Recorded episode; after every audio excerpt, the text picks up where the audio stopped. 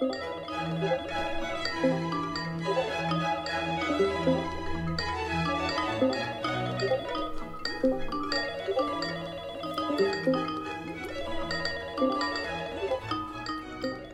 l'épisode de cette semaine, nous avons abordé la question du logement. La Boissière est un quartier principalement composé d'immeubles appartenant au parc social locatif. Autour, on trouve quelques pavillons. Et sur le parking du petit centre commercial, une caravane, où habite quelqu'un que nous n'avons pas encore pu rencontrer. Ça veut dire quoi, avoir un toit sur la tête? La personne qui habite le parking de la Boissière a-t-elle un toit sur la tête au même titre que Sylvie, Nanou et Stéphanie qui habitent les logements sociaux de la Boissière?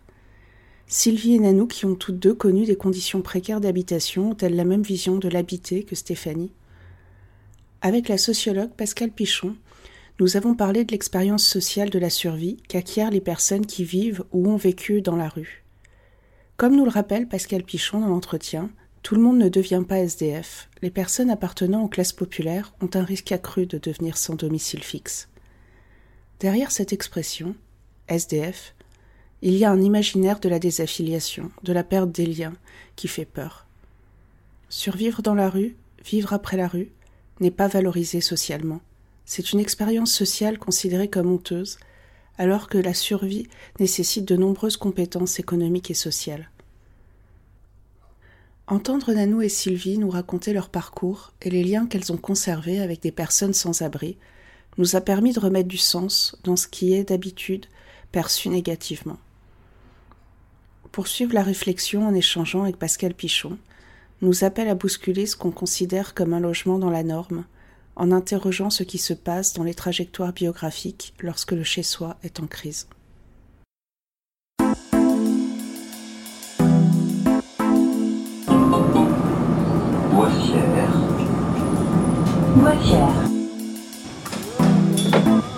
Mais déjà, j'ai un toit sous la tête, c'est bien. Disons que je suis bien chez moi, mais enfin, euh, je veux un peu plus grand quand même. Ah. J'ai une petite retraite. Les jeunes ici, ils font quoi? Ils se cachent. Quand j'étais jeune, justement, au chaîne des Anglais, on se moquait beaucoup du quartier de la Boissière. Quartier de vieux, euh, on les appelait les ch'tis. Parce que Nantes, c'est quand même pas Marseille, hein. faut pas raconter l'histoire. La Bonne Cage, un podcast de Frédéric Le Tourneux et Elvire Bornon. Bonjour Pascal Pichon, est-ce que vous pourriez vous présenter en quelques mots et nous présenter votre parcours de recherche et nous expliquer sur quoi vous travaillez aujourd'hui. Euh, Bonjour, euh, bien écoutez, euh, votre question en fait me permet de peut-être de revenir à l'origine de mon travail de recherche en fait qui a subi plusieurs inflexions parce que c'est un travail qui date de maintenant 25 années hein, sur cette question qui touche au sans-abrisme. En fait, euh, mon choix initial euh, était de m'investir dans un travail d'enquête de terrain, car je voulais comprendre ce que recouvrait la question SDF. C'était comme ça qu'on nommait dans la fin des années 1980 euh, on nommait cette catégorie, on va dire, la plus invisible et en même temps qui commençait à devenir euh, survisible des nouveaux pauvres. C'était les sans domicile fixe. Et donc, moi, j'ai réalisé un premier travail d'enquête. Euh, c'était une monographie, en fait, de l'asile de nuit de Saint-Étienne, dans cette ville donc de moyenne importance. C'est important de signaler cela, car sur ce terrain d'enquête était très intéressant, car il était marqué, cette ville est marquée hein, par l'héritage du travail industriel, du travail minier, artisanal, et elle est caractéristique du processus de désindustrialisation euh, qui était engagé depuis, on va dire, les années des premières crises économiques, hein, les années 70-80, et qui était aussi marqué, hein, ce, milieu, euh, ce milieu urbain était aussi marqué par des solidarités ouvrières. Donc en fait, dans cette ville, il y avait un asile de nuit qui était le lieu de l'accueil inconditionnel des personnes qui n'avaient plus, plus, qui n'avaient plus de logement. Et du coup, euh, voilà, j'ai souhaité euh, commencer ce travail d'enquête par une monographie. Alors, on pourrait me dire pourquoi une monographie dans ce lieu-là? Ben, Je crois qu'à l'époque, je peux dire maintenant, euh, rétrospectivement, que j'étais influencée par les travaux de Michel Foucault et puis, et, puis, aussi par les travaux d'Erving Goffman sur la question de l'institution totale, hein, que ce soit la prison ou l'hôpital psychiatrique. Et donc, j'ai été sensible à ces lieux institutionnels du secours où où finalement l'ensemble des besoins de la vie quotidienne sont pris en charge, euh, dans lesquels aussi les choix de vie, de la vie quotidienne se, réduisent, hein, où les sociabilités sont encadrées par l'institution. Et je pensais que de tels lieux qui existaient encore étaient sans doute en voie de disparition. En fait, euh, l'avenir a plutôt infirmé cette idée. Hein. Ces lieux sont demeurés et ils se sont même démultipliés, alors sous d'autres, sous des formes extrêmement diverses, mais malgré tout, euh, ils sont bien, ils sont toujours là. Mais j'avais gardé à l'esprit en fait cette longue histoire du grand renfermement des pauvres euh, qui a commencé en France avec l'hôpital général et finalement dont les asiles de nuit gardent la mémoire et gardent des traces. Et c'est voilà, là j'ai commencé. C'est une origine peut-être importante que je dois que je dois signaler puisque c'est à partir de cette idée finalement de l'enfermement dans une institution on pensait peut-être aussi total que euh, j'ai commencé de travailler. Or, en fait, je me suis assez vite aperçue que l'institution ne fonctionnait pas comme un lieu d'enfermement en soi, même si un certain nombre d'individus pouvaient y demeurer des mois, voire des années. Mais en fait, c'était un lieu parmi d'autres euh, d'un réseau complexe d'assistance, de secours, euh, d'un réseau charitable, et que finalement les gens circulaient dans ce réseau.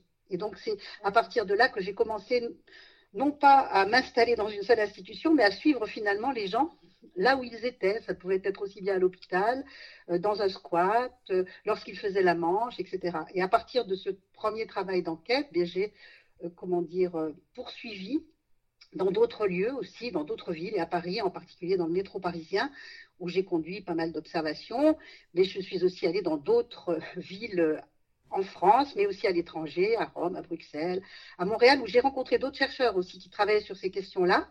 Et on a formé un réseau, euh, j'allais dire, assez, euh, assez proche finalement de chercheurs qui s'intéressaient à ces questions. Alors, euh, dans les pays nord-américains, c'était la question du homelessness, hein, des, homeless, qui étaient travaillés par, du côté de la psychiatrie aussi. Hein. Et, et, voilà, donc je me suis intéressée beaucoup à ces, à ces questions-là et du coup à l'expérience sociale de ces, personnes euh, là. Et puis euh, bah, les inflexions du travail de recherche, ben, j'ai travaillé beaucoup sur euh, la typification de cette expérience sociale, c'est-à-dire les traits qui étaient les plus saillants, les plus objectivables, hein, les caractéristiques les plus stables, pour ne pas rabattre finalement cette situation hein, de ces personnes sur des causes individuelles qui sont toujours rappelées, mais qui sont évidemment euh, insuffisantes hein, en termes d'explication, mais pour bien inscrire ces situations dans des processus en fait de déréliction, hein, d'abandon social, on pourrait dire, qui ont touché une frange euh, finalement quand même euh, assez importante des classes populaires, celle finalement qui était la moins sécurisée dans l'emploi, qui n'avait pas forcément un habitat stable, celle qui pouvait la moins compter sur des ressources de proximité, des ressources patrimoniales, des capitaux sociaux, euh, si on reprend la terminologie de Bourdieu. Donc tout ça, toutes ces choses-là qui peuvent former un filet de protection. Donc là, j'ai vraiment travaillé pendant euh, plusieurs années sur euh, cette expérience sociale.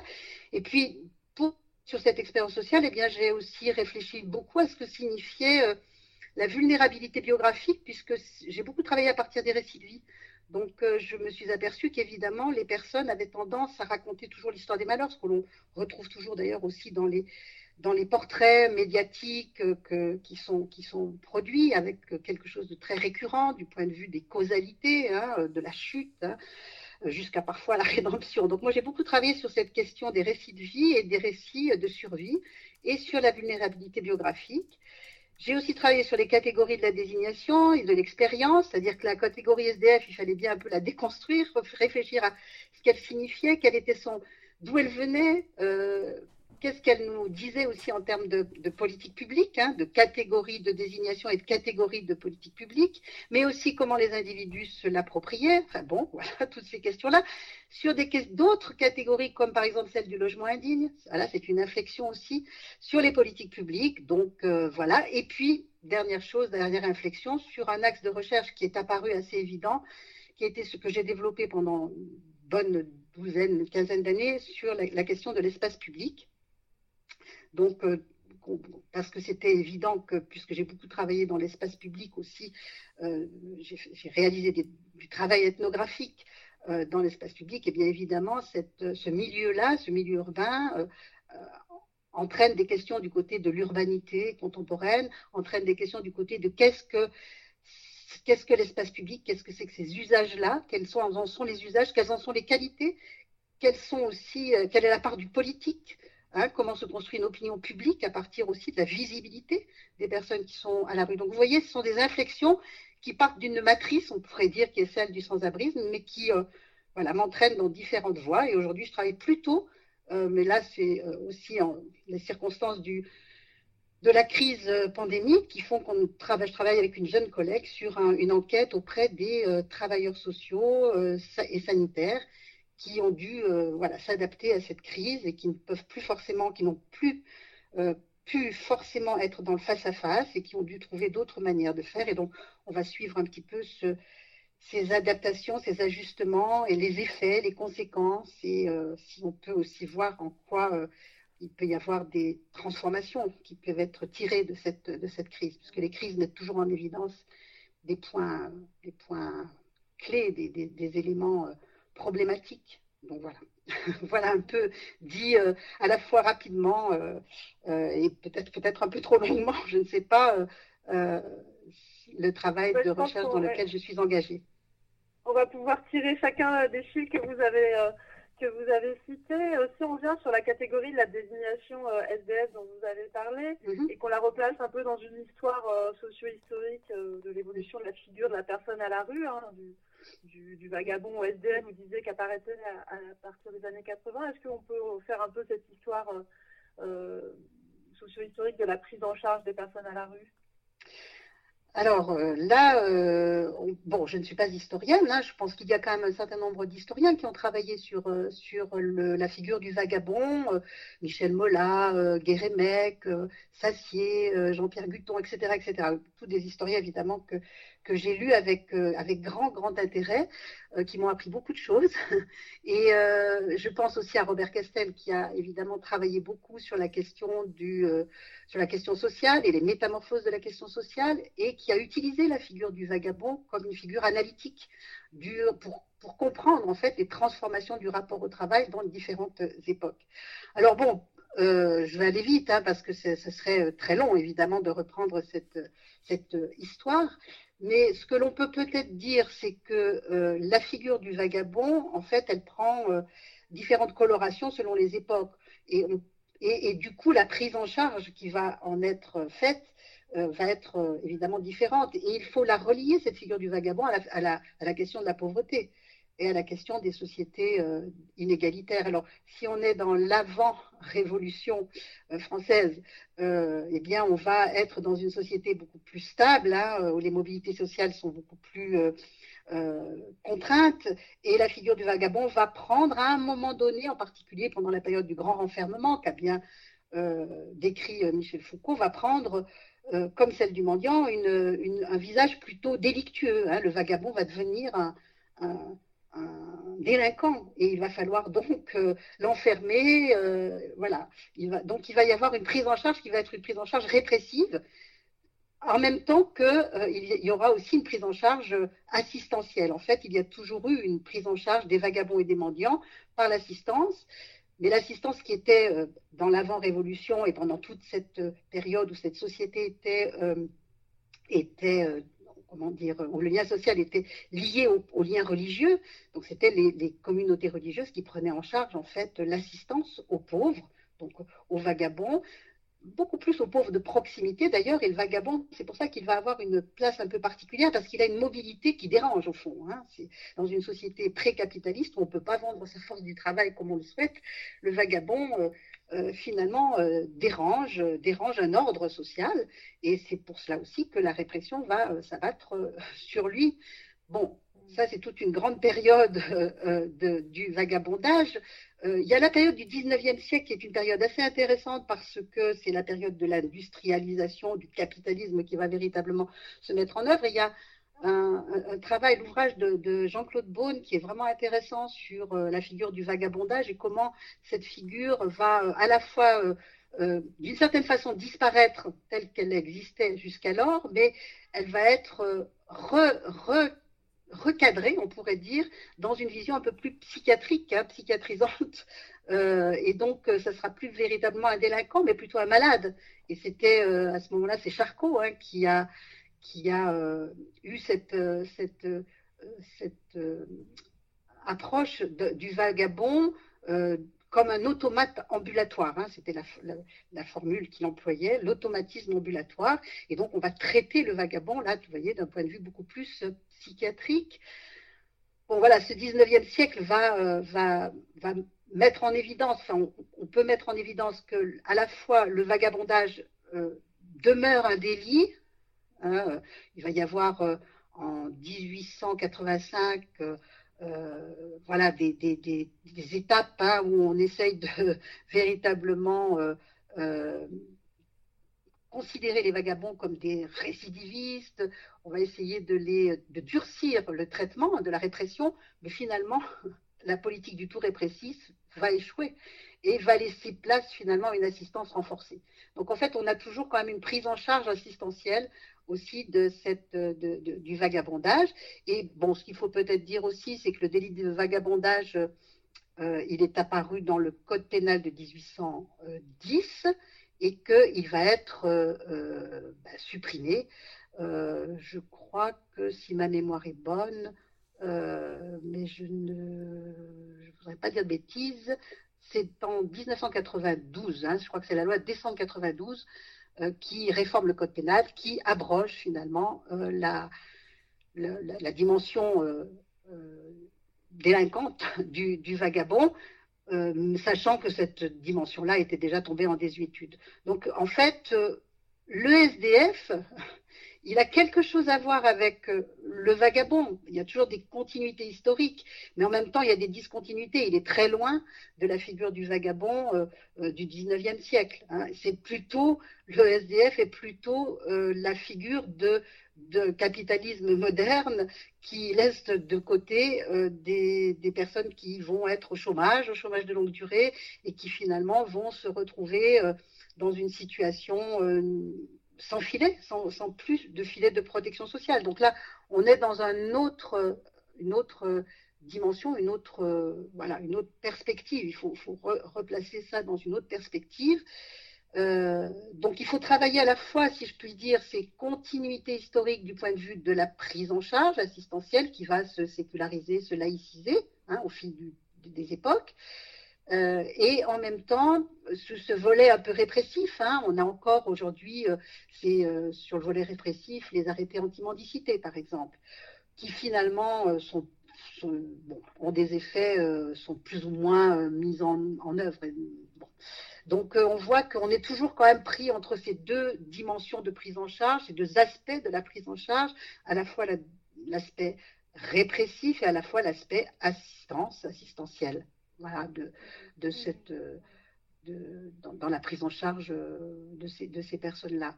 Alors peut-être il faut rajouter quand même quelque chose qui, est, qui me semble important, c'est que derrière une catégorie SDF, finalement, il y a une diversité de situations. Et euh, si c'est une catégorie juridico-administrative, hein, cette catégorie euh, sans domicile fixe, qui est d'ailleurs, qui a retrouvé, on va dire, un élan avec la loi sur la première loi sur le RMI, hein, la loi de 1988, euh, puisqu'elle, dans le, texte de loi, je crois qu'il est inscrit euh, le terme de sans résidence stable.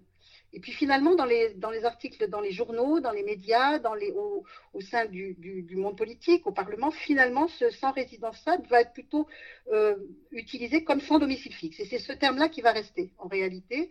Mais c'est un terme ancien hein, de l'assistance juridico-administrative des, euh, des vagabonds, en effet, mais aussi, euh, sans, domicile fixe, des, gens du voyage, par exemple. Hein, ça recouvrait aussi cette catégorie. Donc, au fond, cette catégorie recouvre des, situations extrêmement différentes et aujourd'hui aussi la catégorie des personnes qui viennent de l'extérieur, des migrants hein, qui viennent de l'extérieur et qui vont se retrouver dans les mêmes types de prise en charge, pas toujours, mais quand même dans un certain nombre d'hébergements d'urgence, par exemple, hein, euh, sur les plans, euh, dans le plan euh, hiver, dans les plans hiver, ils se retrouvent finalement pris en charge un petit peu de la même façon que les personnes qui sont les pauvres, on pourrait dire, de l'intérieur. Donc on a à la fois ces, pauvres de l'extérieur et ces pauvres de l'intérieur qui, qui sont sous cette grande catégorie. Alors aujourd'hui, on parle beaucoup de sans-abri aussi, et peut-être, voilà, on, utilise les termes les uns pour les autres, on peut les distinguer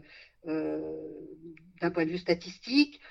Bon, ce qui est, intéressant, c'est plutôt de se dire que, recouvrent les termes, quelle signification ils ont et qu'est-ce qu'ils font faire, au fond. Qu'est-ce que ces catégories font faire d'un point de vue politique hein, Ce sont aussi des catégories qui permettent de construire des actions en direction de publics euh, cibles. Donc euh, voilà, cette, cette, dimension, cette catégorie de SDF, elle a cette fonction de, euh, de conduire, de faire conduire, de faire faire des, de faire conduire des, des, actions politiques en direction de ce public et de situations relativement diversifiées pour autant. Hmm. Et pour rendre compte de, cette diversification des expériences de vie, telles que vous le disiez tout à l'heure en termes d'expérience sociale, vous mobilisez dans vos travaux la notion de carrière pour rendre compte hein, de cette expérience de vie à la rue. Est-ce que vous pouvez nous, expliciter ce qu'elle recouvre, cette notion, et qu'est-ce qu'elle vous permet de comprendre? Oui, alors, oui, je, disais euh, tout à l'heure, je vous disais que euh, j'avais essayé de comprendre l'expérience, ce qui faisait le commun de l'expérience sociale des personnes euh, qui sont sans abri ou sans domicile. Et donc, pour essayer de comprendre ce qui fait le commun, il, faut qu'on puisse utiliser, mobiliser des outils conceptuels qui nous permettent de raconter, de dire ce qui fait le commun. Donc, en fait, j'ai emprunté cette notion de carrière à un, courant de la sociologie qui est le courant interactionniste, qui euh, mobilise cette notion euh, de carrière. Howard Baker, par exemple, quand il parle, lui euh, aussi, des des, déviants, hein, de la manière dont se construit la déviance dans une société. Euh, il, emploie le terme de carrière un petit peu à contre-emploi, puisqu'on dans, la, plupart des cas, on utilise cette notion de carrière pour parler de la carrière professionnelle. C'est plutôt dans la sociologie du travail qu'on la mobilise. Donc là, il y a comme une sorte de transfert d'un concept qu'on va euh, mobiliser dans un autre champ où finalement il devient un peu étrange de le, de le, considéré, mais du coup, il a une heuristique qui va nous permettre de, décrire, en fait, de décrire avec précision un certain nombre de, de, dimensions euh, pertinentes pour comprendre ce qu'il en est de l'expérience sociale. Alors ici, pour, euh, pour ce qui concerne les personnes qui sont euh, sans domicile, j'ai utilisé la, notion de carrière de survie. Pour dire quoi, au fond? Pour dire que, d'une part, on pouvait entrer dans la carrière, donc il s'agit de décrire correctement comment, on y entre, qu'est-ce qui se passe, comment les individus arrivent dans cette carrière-là. Et on s'aperçoit qu'on y entre aussi, et pour beaucoup d'entre eux, l'étape principale est l'étape d'entrer dans le rapport à l'assistance, c'est-à-dire qu'il y a besoin à un moment donné d'aller, d'être hébergé, euh, de pouvoir euh, obtenir des biens de première nécessité. Donc ce, rapport à l'assistance construit très souvent une première expérience fondatrice qui fait qu'on peut on entre dans cette carrière. Et puis, cette carrière, elle peut durer. Alors, elle va être plus ou moins longue selon les personnes. On, peut parler d'épisodes de rue dans certains cas, mais dans d'autres cas, il s'agit d'années et de plusieurs années. Donc, elle peut être très longue, cette carrière, et on peut même la terminer. Si elle a un début, elle a une fin, donc on peut la terminer. Et donc, quelle est la fin de cette carrière? Comment on peut décrire? Qu'est-ce qui se passe? Est-ce que, voilà, donc pour certains, c'est la carrière se termine. Euh, là, toujours aussi dans le rapport à l'assistance, mais elle peut se terminer aussi dans la rue, euh, dans la mort, par la mort, puisque quand même un certain nombre de ces personnes meurent plus tôt que d'autres personnes. Donc, ça permet de décrire en fait, à l'intérieur d'une expérience sociale, des étapes qui sont des étapes que les, individus franchissent et dans lesquelles ils, ils côtoient d'autres individus, ils, ils, euh, ils ont des rapports sociaux spécifiques avec des individus, personnalisent un petit peu euh, les liens qu'ils ont, par exemple, avec l'assistance. Donc, ils construisent des liens euh, spécifiques pour pouvoir survivre. Et donc, euh, j'ai voilà, cette notion de carrière de survie m'a permis de décrire finalement, avec le plus de précision possible, des étapes, des moments clés qui faisaient qu'on pouvait considérer qu'il y avait une expérience commune qui était vécue par euh, de nombreuses personnes qui avaient pourtant des, euh, bah, des, trajectoires individuelles un peu différentes. Hmm. Voilà, donc ça c'était c'était euh, une manière finalement de, de repérer ce qui faisait le commun de cette expérience sociale et du coup de voir aussi comment ces individus qui entraient dans cette carrière, enfin, c'était pas n'importe qui, donc c'était aussi, ça permettait aussi de repérer d'où venaient ces individus, quelles étaient leurs trajectoires résidentielle antérieure. Voilà, là, on pouvait repérer aussi la, la, manière dont cette carrière ne touchait pas tout un chacun. Ce que parfois le, ce qui se dit, c'est que tout le monde peut devenir SDF. Non, tout le monde ne devient pas SDF. Les statistiques montrent que précisément, c'est une frange euh, de la, des classes populaires qui, euh, qui a le plus de risques, en fait, de, qui est le plus vulnérable et qui a le plus de risques de devenir euh, SDF, de devenir sans domicile. Ça, c'est quelque chose d'assez clair maintenant, euh, même si, évidemment, il y a toujours des exceptions, il y a toujours des personnes qui peuvent le devenir. Mais maintenant, on a des descriptions aussi du côté du roman qui nous permettent de, comprendre aussi certains, certains, cette expérience sociale, que, évidemment, c'est, j'allais dire, cette expérience sociale est entrée aussi dans notre, euh, dans notre expérience commune à tous en réalité. Je crois que euh, moi, lorsque j'ai commencé à travailler, c'était quelque chose qui était finalement relativement peu euh, connu, mais depuis, depuis ces 25 dernières années, c'est une expérience commune finalement qui peut être comprise, partagée bah, précisément par aussi d'autres manières de la décrire, bah, par le roman, par le cinéma, par la bande dessinée. Enfin, on voit maintenant beaucoup de, beaucoup de, de, formes de descriptions qui sont finalement, d'une certaine façon, qui nous disent quelque chose de notre expérience à tous, au fond, de ce partage de l'expérience finalement. Et, dans, ces, dans cette carrière et dans ces différentes étapes, vous dites aussi que se constitue une sorte de réseau de survie, d'une certaine manière, hein, qui euh, euh, recoupe mm-hmm. euh, des, des expériences communes de personnes qui finalement ont vécu à la rue euh, à des moments de, leur trajectoire et qui peuvent finalement être soutenus par des, réseaux, des liens qui se mhm. tissent au fur et à mesure de leur expérience. Est-ce que vous pouvez un peu développer ce que vous entendez par ce réseau de survie, de solidarité, de soutien? Oui, oui. Alors c'est un réseau de survie. Peut-être que là aussi c'est effectivement, c'est très en lien avec cette, c'est très en lien avec la notion de carrière, et c'est aussi très en lien avec la question des prises en charge sociales et des politiques publiques. C'est-à-dire que euh, lorsque euh, les personnes se retrouvent sans domicile, euh, sans travail, hein, il y a beaucoup de choses qui vont avec le sans domicile. C'est pas seulement sans un toit sur la tête, c'est aussi avec d'autres, sans plus de filet de protection, on va dire. Hein, donc, lorsqu'ils se retrouvent dans cette situation-là, évidemment qu'ils vont entrer dans ce que nous, avons appelé avec, d'autres chercheurs le système d'habitat précaire, dans un système qui est un système de, prise en charge qui va de l'urgence sociale euh, dans les plans hivernaux et qui peut aller, euh, dans certains cas, jusqu'à, jusqu'au logement euh, accompagné, logement adapté, logement d'insertion. Il y a tout, au fond, au, fil du temps, au fil de ces 20 dernières années, s'est développé ce que l'on peut appeler le, le, un, ensemble de, de, dispositifs du côté de l'hébergement et du logement euh, accompagné, ce qu'on peut appeler le logement et l'hébergement très social, le logement très social et l'hébergement. Là, on a eu vraiment une, euh, diversification extrêmement importante des prise en charge des personnes. Ce qui fait que les personnes sont donc prises en charge. Et donc, dans, ces prises en charge, euh, ce que l'on a montré aussi, c'est qu'elles tournent finalement beaucoup dans ce circuit de prise en charge, qui est un circuit à la fois diurne et à la fois nocturne.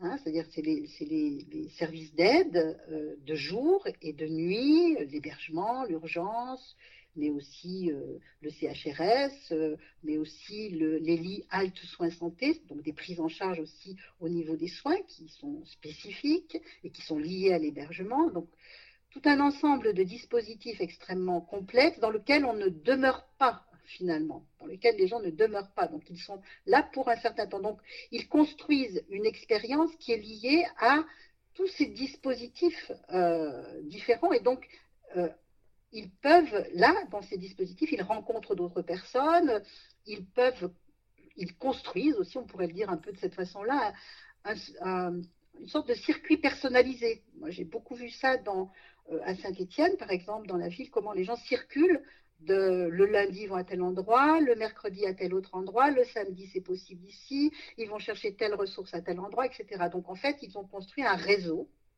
un réseau euh, à la fois euh, euh, pour obtenir des biens et des services de première nécessité, mais aussi un réseau de relations, hein, réseau relationnel avec des bénévoles, avec des travailleurs sociaux, et, et avec d'autres, et avec des pairs, et avec des, collègues, avec des, euh, des gens qui participent aussi, qui, qui, tournent aussi dans ce circuit-là. Et c'est donc c'est cet ensemble qui forme réseau, euh, réseau de survie, qui à la fois forme peut-être, oui, un ensemble de solidarités, mais qui sont des solidarités aussi fragiles, mais des solidarités quand même. C'est là où on peut faire des rencontres, il peut y avoir des compagnonnages, il peut y avoir un ensemble de, euh, de possibles qui s'ouvrent à l'intérieur de ce réseau. Mais vous voyez combien aussi ce réseau euh, peut être un réseau d'enfermement en même temps. Hein. Donc c'est euh, à la fois un réseau de survie qui supporte, qui soutient, qui permet, qui rend possible certaines choses, mais qui en même temps euh, est très délimité et, contient, enferme ne permet pas de, forcément de sortir de la carrière. Donc vous voyez qu'il y a quelque chose de paradoxal à la fois dans cette dans, ce réseau qui soutient et qui en même temps euh, contient et enferme. Mmh, mmh. Y compris quand on est euh, potentiellement euh, sorti de la rue. Alors oui, quand, quand on est sorti de la rue, c'est-à-dire que là aussi c'est très, c'est quelque chose de compliqué parce que on peut en effet essayer de comprendre comment comment les personnes peuvent s'en sortir. Hein. Elles disent ça, elles disent, je, je m'en suis sortie. Alors, la, sortie peut être, euh, provisoire ou définitive, c'est variable. Euh, donc, la, sortie, elle peut être aussi en, pointillé, c'est-à-dire qu'on peut entrer-sortir de manière. Euh, on peut conserver des liens avec le réseau de survie parce que ce réseau, quand même, de survie, une fois qu'il est constitué, je, le disais, il, est un contenant, il permet, il est un soutien donc en sortir complètement, c'est prendre quand même un certain nombre de risques. Euh, donc euh, c'est pour ça que ce réseau peut continuer à fonctionner lorsque les gens, par exemple, retrouvent un logement. Ça, ça peut être tout à fait possible. Les gens peuvent retrouver un, logement, mais peuvent continuer d'être dans le réseau de survie. Et d'ailleurs, dans le réseau de survie, il peut y avoir aussi l'acte de mendicité, c'est-à-dire que euh, mendier peut être un acte relationnel il est évidemment un acte économique puisqu'il s'agit d'obtenir de l'argent pour euh, pouvoir euh, l'utiliser comme bon euh, nous semble, ce qui n'est pas la même chose que d'obtenir des biens alimentaires. le, choix n'est pas le même. Avoir de l'argent à soi, c'est pouvoir le dépenser comme on le souhaite, ce qui est très important. Donc la mendicité fait partie aussi de, ce réseau de survie. Et pour certaines personnes, ils ont leur place attitrée, ils sont connus d'un voisinage et, donc ils peuvent continuer aussi à mendier même s'ils sont euh, dans un logement. Alors euh, très souvent, évidemment, s'en sortir, c'est euh, pour certaines personnes, c'est pas forcément retrouver un emploi, c'est pas forcément, c'est peut-être trouver une sorte de stabilité en un lieu, un ancrage des possibles et pouvoir mobiliser à la fois les réseaux, le réseau de survie, mais aussi peut-être ouvrir sur d'autres réseaux. Donc, vous voyez, il y a beaucoup de, de, nuances à apporter dans, euh, dans la question de la, de la sortie. Pour certaines personnes, ça peut être une sortie qui, qui entraîne le fait de travailler et de sortir complètement du réseau de survie. En particulier chez des plus jeunes et pour des gens qui n'ont pas des trop longues carrières. En fait, c'est pour ça que la notion de carrière, elle est intéressante parce qu'elle permet de rendre compte de cette possibilité de la sortie euh, ou non. En fait, si une carrière est très longue, euh, et que le réseau de survie est très construit, eh bien, il est euh, très euh, compliqué d'en sortir véritablement. Par contre, si c'est une carrière beaucoup plus courte, là, la possibilité de sortir et de retrouver d'autres appuis, d'autres soutiens en dehors du réseau est évidemment beaucoup plus facile, évident. Et, justement, si on, continue un peu à explorer ces parcours de, sortie de la rue, euh, vous mhm. parlez d'un travail de reconversion qui est nécessaire. Euh, vous, nous disiez quand on a préparé l'entretien que vous aviez, euh, avec d'autres chercheurs, réfléchi à cette théorie ancrée des 4 A, qu'est-ce qu'elle recouvre? C'est quoi ces 4 A? Oui, c'était. Oui, alors, en effet, oui, vous avez, vous avez raison de, de, m'entraîner jusqu'au bout de cette, question de la carrière, de la sortie et de la, ce que j'ai appelé la reconversion pour filer, continuer de filer la métaphore hein, de, la carrière.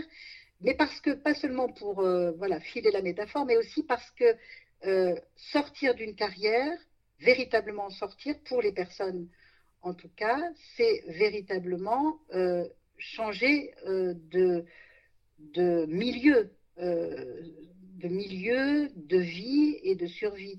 C'est véritablement avoir une autre vision du monde. Je, dirais, c'est retrouver une confiance dans le monde commun. C'est peut-être ça qui me semble être le cœur de ce processus de reconversion.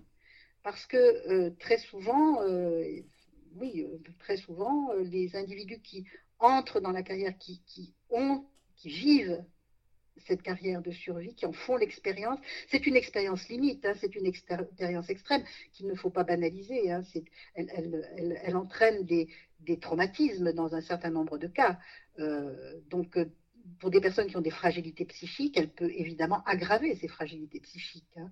Donc évidemment que c'est important aussi euh, de, repérer cette dimension limite qui fait que les individus ont besoin justement de soutien dans, ces situations, dans cette situation-là, qui peut être aussi des situations de crise individuelle pour les personnes. Et donc c'est dans ces dans, ces, euh, dans ce réseau justement dont je parlais tout à l'heure, réseau de survie qui peut être un réseau de soutien, euh, ici, ben, la, personne peut, peut, finalement arriver à, à, survivre, à vivre. Euh, bon.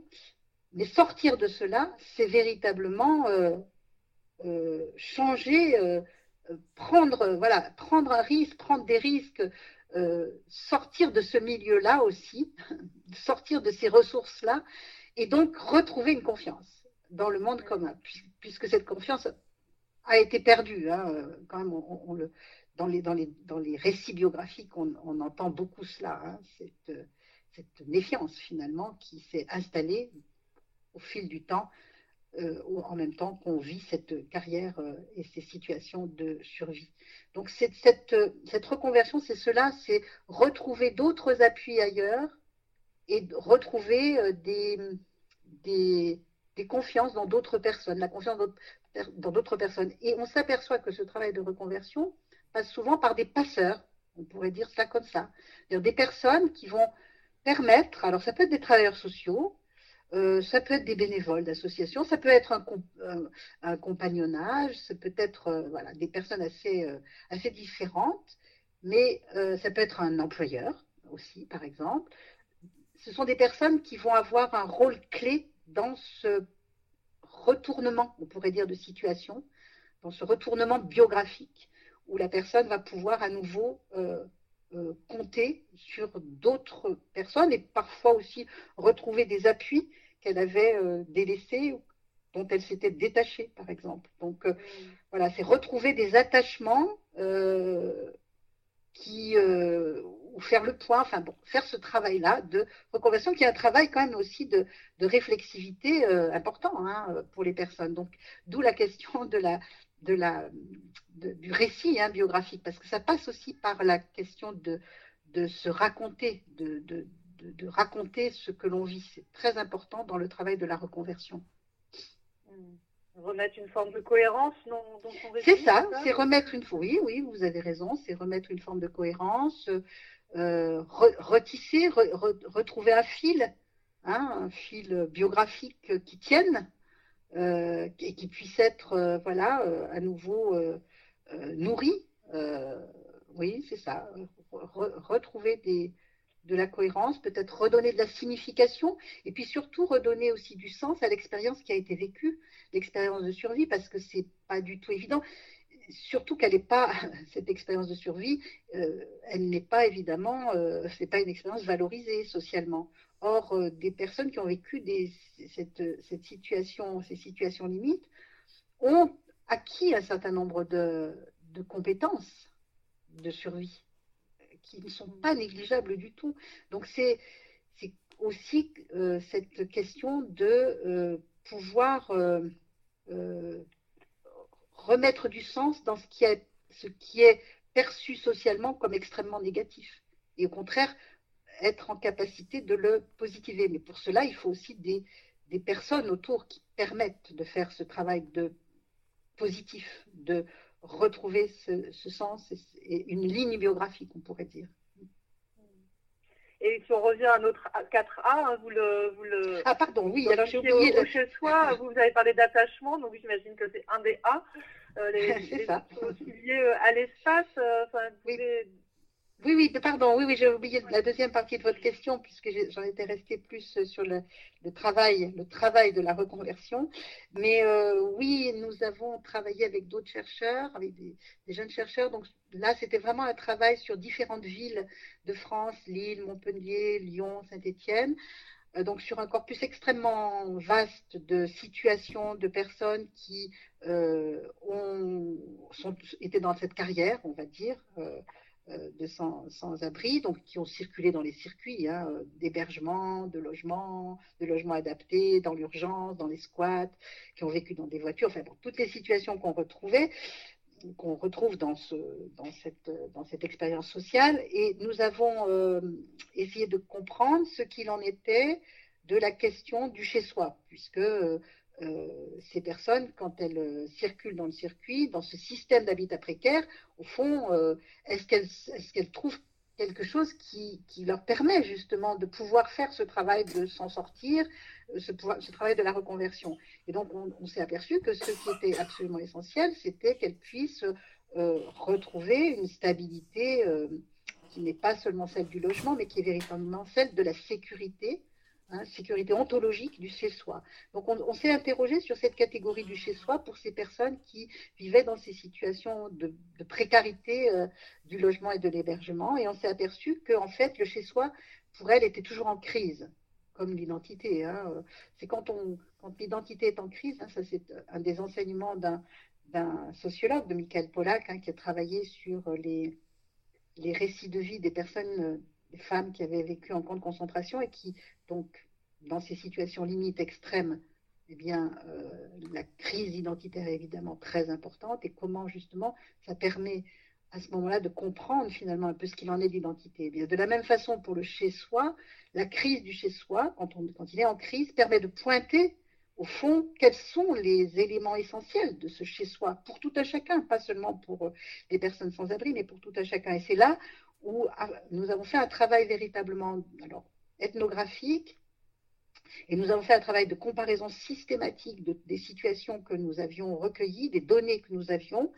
Et c'est à partir de là, c'est pour ça qu'on dit une théorie ancrée, c'est-à-dire à partir de l'ethnographie, du, du, travail comparatif de, l'ensemble des situations, nous avons pu euh, tirer ce qu'on appelle une théorie de moyenne portée, c'est-à-dire tirer des éléments essentiels de ce que pouvait, de ce que oui, de ce que l'on pouvait euh, donner comme signification au chez-soi, euh, et, cela parce que précisément le chez-soi était en crise. Et c'est là où on a euh, développé cette théorie ancrée des quatre A. Donc dans les A, ben, il y a la question en effet des attachements. Ça veut dire être chez soi. Être chez soi, c'est pouvoir être attaché, mais aussi pouvoir se détacher. Qu'est-ce que signifie l'attachement au lieu, aux choses, aux gens? Mais c'est aussi la question des aménagements. En fait, être chez soi, c'est véritablement être en capacité de pouvoir aménager. Hein, c'est toujours, on déménage, on réaménage, on change, on se construit un coin, etc. Donc cette question des aménagements est apparue comme quelque chose d'absolument essentiel. C'est aussi évidemment la question de l'appropriation, mais ça c'est quelque chose de plus connu parce que très souvent quand on, parle du chez soi, de, voilà, les, on pense immédiatement à ça. Le chez-soi, c'est quelque chose qui est approprié. Hein. Donc, oui, c'est vrai, c'est cette question de l'appropriation, c'est la question évidemment du soi. Le chez-soi, c'est donc renvoie aussi à cette question de l'identité, donc de la subjectivité, hein, de qu'est-ce que l'on met de soi dans le chez-soi.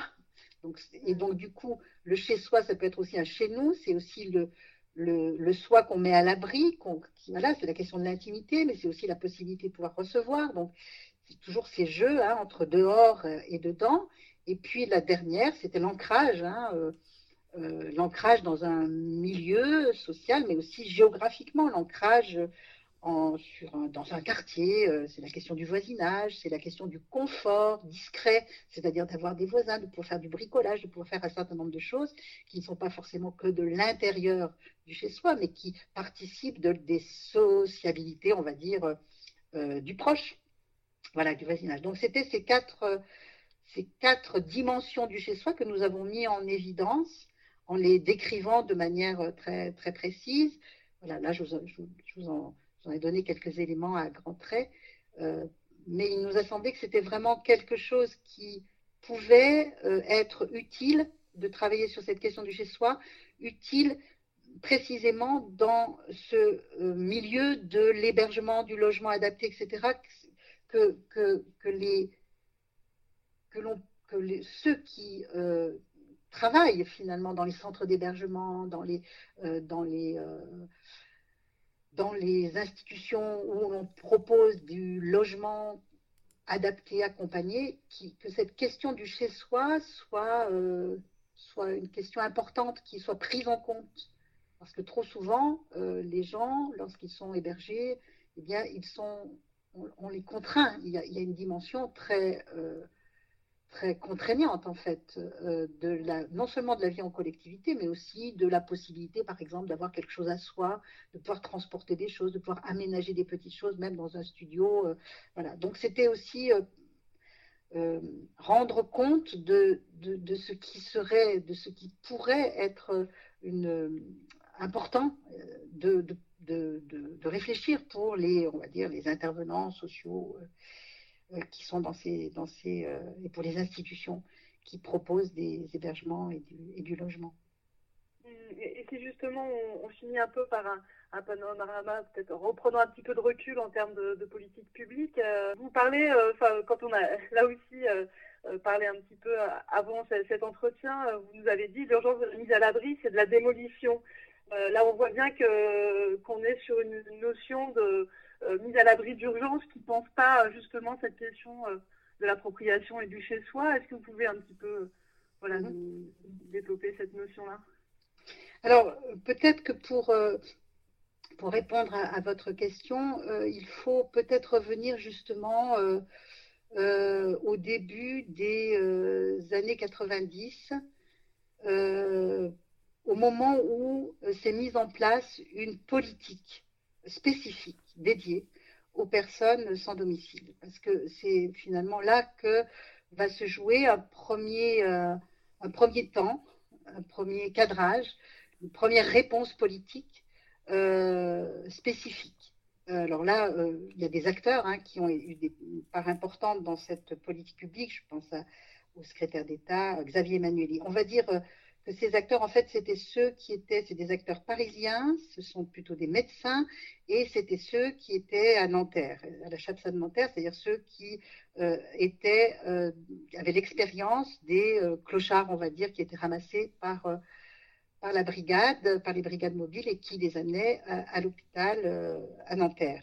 Et donc, on va dire que c'est développer une politique de l'urgence premier, premier temps, d'une première réponse, euh, avec les SAMU sociaux.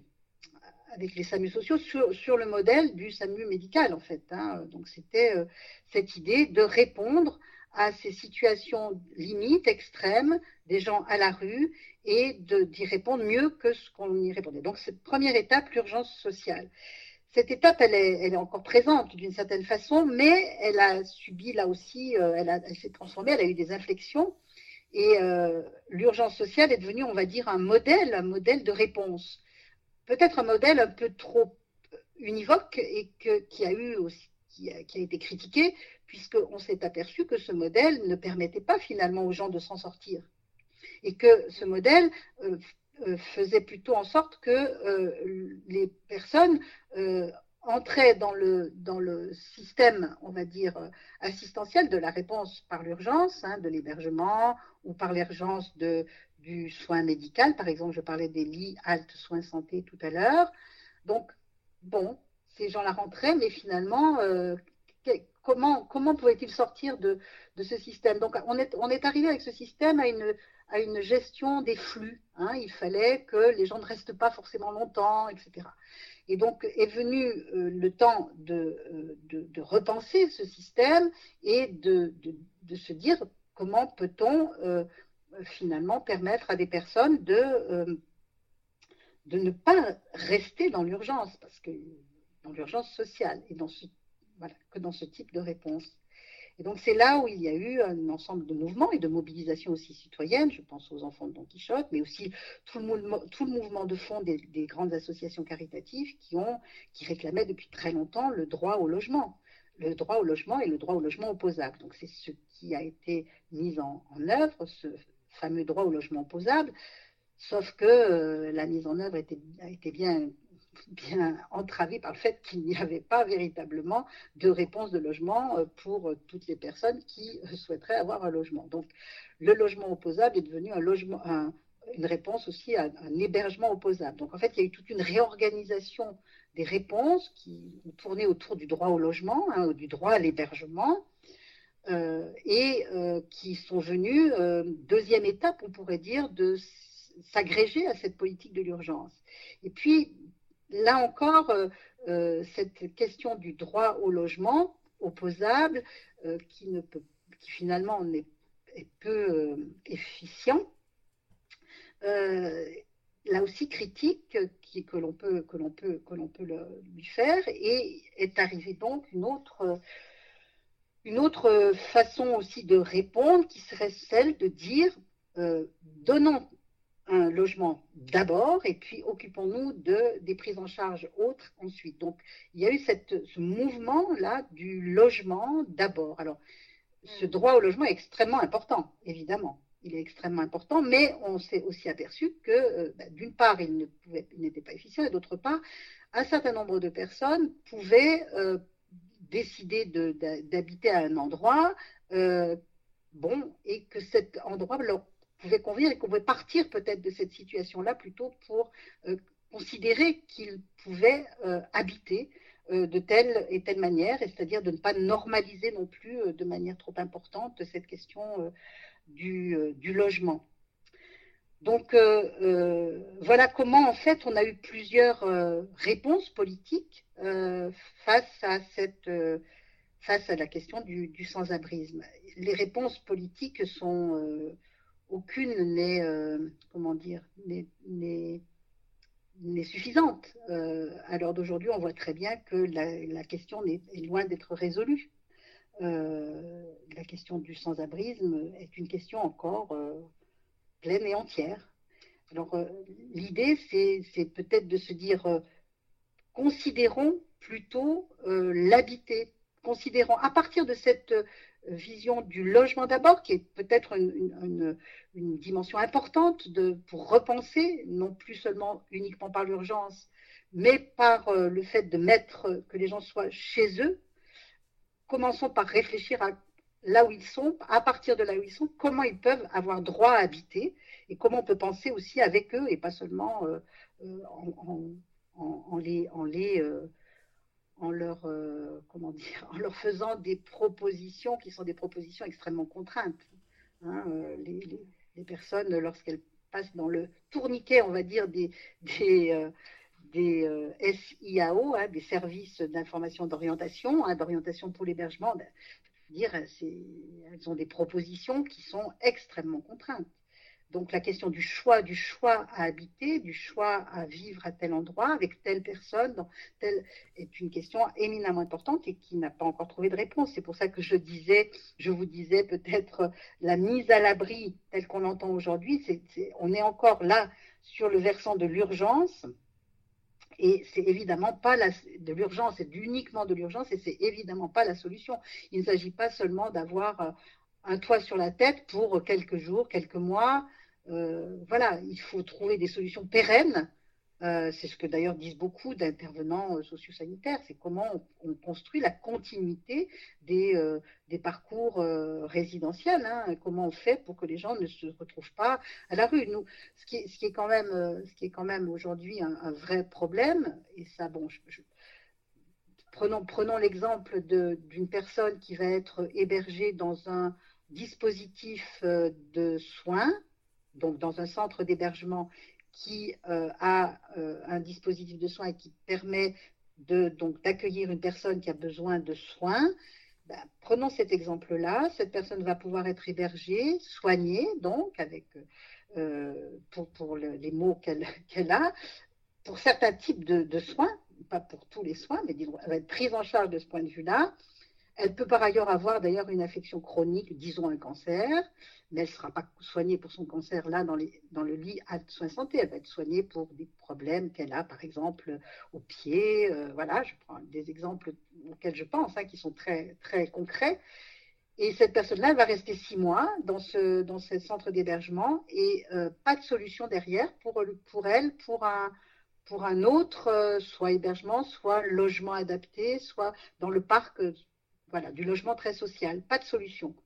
Eh bien, je pense à une personne en particulier, voilà, c'est un exemple, eh ben, elle retourne à la rue. Mais cette personne, c'est un exemple, il y en a énormément qui sont dans cette situation-là. Donc, en fait, c'est des retours à la rue avec un cancer, par exemple.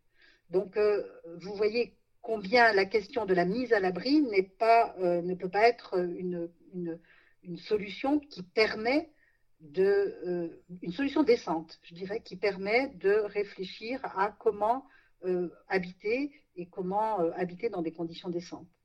Donc la question du droit au logement, elle est essentielle, évidemment, mais il faut partir aussi de la manière dont les gens, voilà, ce dont ils ont besoin, ce dont ils la manière dont ils vivent et, voir comment, à partir de là, on peut euh, trouver des, solutions pérennes pour eux, pour qu'ils puissent habiter véritablement. Mmh. Oui, puis cette notion de, parcours résidentiel, de sécurisation sur, sur, les différentes étapes euh, de, voilà, de, l'insertion. Je pense que ça, c'est hyper intéressant. je pense qu'on a relativement peu de, on a relativement peu de, de recherche, je trouve, sur le parc très social. Je pense qu'il faudrait vraiment développer euh, du travail de recherche un peu précis parce que finalement, euh, tous ces dispositifs qui se sont développés, les pensions de famille, euh, les résidences sociales, qui sont souvent très en lien avec aussi de l'hébergement d'urgence, avec des CHRS, du logement diffus, enfin, on a une pléthore de dispositifs et finalement, on a relativement peu de travaux qui prennent l'ensemble de ce système-là et qui essayent de travailler pour voir comment les gens finalement euh, vivent dans, ce système d'habitat très précaire. C'est quand même, je pense là, une, orientation de recherche qui serait, qui serait nécessaire, je pense, à l'heure d'aujourd'hui, pour, essayer de construire véritablement euh, une compréhension de ce qu'est euh, justement, ce que signifie le droit à habiter, euh, et comment euh, il est, euh, dans un certain nombre de cas, bafoué quand même, ce droit à habiter. Hein. Ou en tout cas, réfléchissons à qu'est-ce que c'est que le droit à habiter, qui n'est pas seulement un droit au logement, qui, qui, peut prendre différentes formes et qui, en effet, peut être accompagné. bon. Il y aurait vraiment, je crois, du travail à conduire là, pour mieux, saisir les failles du, système et essayer de, réfléchir à comment euh, permettre ce, droit à habiter. Hmm. Et, pour finir euh, de manière un peu plus réflexive et, reboucler avec euh, ce que vous disiez en introduction, est-ce que vous pourriez nous dire un peu ce que ce choix d'objet de recherche dit à la fois de votre rapport à la sociologie, mais aussi de la manière dont vous concevez votre place de, chercheuse dans la société? Alors, oui, c'est vrai que un choix d'objet de recherche, en fait, euh, je crois que un choix d'objet de recherche procède toujours d'un ensemble de coïncidences, je dirais moi. De coïncidences, j'aime bien ce terme, je le reprends à Howard Becker qui, euh, qui, euh, qui parle lui aussi de coïncidence dans les ficelles du métier, du métier de sociologue. en fait, coïncidence, qu'est-ce que moi j'y mets derrière? Je, veux dire que le choix d'un objet de recherche, il est lié à, des, à un parcours personnel. Forcément, il y a des éléments de, de, biographies qui, euh, qui font qu'on a un intérêt pour euh, certaines, certaines choses, à des sensibilités, mais aussi à des rencontres. Je crois que c'est. Et puis aussi à des, des rencontres de, donc, de personnes, mais aussi des possibilités qui s'ouvrent. il s'est trouvé que moi, lorsque j'ai voulu travailler sur l'asile de nuit, euh, l'enquête de terrain était très vite possible. Les, portes se sont ouvertes très facilement. J'ai commencé par un travail d'archives, d'ailleurs, dans cette institution. Et, je crois que c'est aussi de fil en aiguille que les choses se construisent et que l'on ne décide pas toujours de là où on va aller. Et que je vais dire, c'est mon objet de recherche de départ qui m'a guidée. Je dirais que c'est c'est à partir de ce travail-là, c'est pour ça que j'avais commencé par euh, vous parler de l'asile de nuit, parce que c'est, je crois qu'il y a quelque chose qui est toujours euh, un peu matriciel, un peu fondamental, quelque chose qui est fondamental, hein, qui, va construire d'autres choses, euh, et des choses qu'on n'a pas forcément décidées, qu'on n'a pas forcément choisies au départ, voilà, moi j'avais plutôt, j'avais plutôt l'idée de la monographie. finalement, je me suis retrouvée à, être dans les espaces publics, à travailler euh, dans le métro parisien. Donc vous voyez que euh, voilà, j'ai suivi des fils. Voilà, j'ai suivi des gens aussi, et j'ai suivi euh, des fils, des fils conducteurs, on pourrait dire. Et, voilà, et là il, il, y a un certain nombre de coïncidences. Et puis quand on est chercheur, on est, enfin moi je suis enseignante chercheur, donc j'ai aussi peut-être cette ce rapport euh, aux étudiants, aux doctorants, euh, qui fait qu'il y a des, des, ouvertures possibles qui se, qui se, qui se réalisent parce que aussi l'enseignement nous ouvre des perspectives. Donc, moi, j'ai piloté un master avec des, des, architectes, des designers, des sociologues, des géographes, qui était un master espace public sur la question même de l'espace public. Donc cela a entraîné aussi une, une des, orientations de recherche euh, euh, spécifiques, une, attention particulière portée à l'urbanité, une attention particulière portée aux formes, aux formes d'urbanité, à la question de l'habiter, aux formes d'habiter. Euh, peut-être que si je n'avais pas travaillé sur l'espace public, la question des formes d'habiter ne serait pas hum, apparue de cette façon-là. Donc, euh, voilà, je crois qu'il y, a vraiment ces, fils que l'on suit. Et, voilà. Et, et, je crois que du coup, ces, ces fils, ces rencontres, ce rapport, ben, bien sûr, à l'enseignement, le rapport aussi aux autres chercheurs, dans les réseaux de recherche, hein, je parlais tout à l'heure de l'étranger, euh, des, réseaux internationaux. Ça, c'est quelque chose de très important aussi. On a beaucoup, beaucoup échangé avec euh, les, Canadiens, avec aussi les Américains, des chercheurs américains, euh, avec des chercheurs au niveau de l'Europe. Donc, sur, sur un ensemble de, sur ces questions-là, sur des approches aussi méthodologiques. et, donc, et donc, du coup, c'est aussi la place du chercheur dans la cité qui est qui est devenu euh, quelque chose de très important et, l'approche du côté à la fois des institutions, des politiques publiques, mais aussi de l'espace public, mais aussi du lieu de, des lieux de l'intime, tout ça, toute cette conjugaison en fait, euh, fait que cela permet de d'approcher euh, des comment dire de, considérer plus exactement la position de recherche, la posture du chercheur et de considérer que cette position, elle doit être constamment euh, euh, travaillée, réfléchie, et pas réfléchie toute seule, réfléchie avec d'autres, et donc c'est ces autres, c'est donc la pluridisciplinarité, c'est les chercheurs, mais c'est aussi les étudiants, mais c'est aussi évidemment les personnes avec lesquelles on travaille quand on fait de l'enquête ethnographique, donc les personnes SDF elles-mêmes. Moi, j'ai fait un long travail de plus de quatre ans de travail d'accompagnement autobiographique avec une personne justement qui, euh, Thierry Torche qui, euh, euh, qui s'en est sorti. Il est, depuis décédé, mais cela a donné lieu à, un ouvrage, d'ailleurs euh, en commun.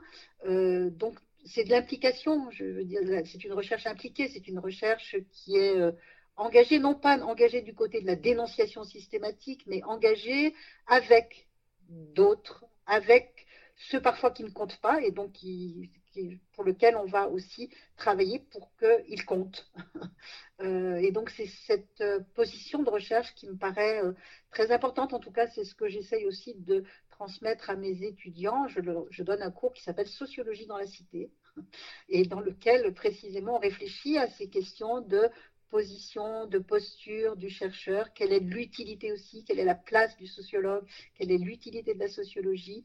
Voilà, je crois que son utilité est de, travailler avec, je dirais, et d'avoir une position d'enquêteur, d'enquêtrice, voilà, constante, et d'avoir cette une attention, voilà, une attention portée à, à des faits qui parfois, des faits sociaux qui parfois ne sont pas euh, ceux qui sont les plus valorisés, valorisants, mais qui sont extrêmement importants. Donc c'est, c'est une question, euh, je crois aussi, euh, de, voilà, de posture de recherche, je dirais.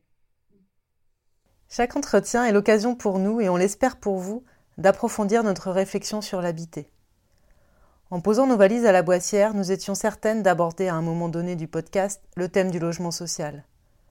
On ne se doutait pas un instant, en revanche, que l'on parlera du sans-abrisme. Dans notre épisode précédent, il y a quinze jours, on a parlé du travail et de la distance. On l'a abordé dans une perspective relationnelle. On a parlé des relations à l'autre. Mais dans le processus d'enquête, il y a aussi la question de la relation à l'objet de recherche. Et dans cette relation à l'objet, ce qu'il faut garder à distance, ce sont ses certitudes, ses idées toutes faites. La nôtre, c'était qu'à la Boissière, il ne serait pas question des personnes sans domicile fixe. Grâce au terrain, à nos observations sur place et aux entretiens avec les personnes qui vivent ou travaillent à la Boissière, ainsi qu'à nos lectures, nous avons pu dépasser nos idées préconçues et mieux comprendre ce que veut dire habiter à la Boissière. C'est pour essayer de partager avec vous le processus d'enquête que l'on vous propose tous les 15 jours un épisode construit autour des voix des habitants et des habitantes, et un bonus sous forme d'entretien avec une chercheuse en sciences humaines et sociales. On espère que cela vous plaît, mais nous en tout cas, on l'aime beaucoup ce projet. Alors on vous dit à dans 15 jours.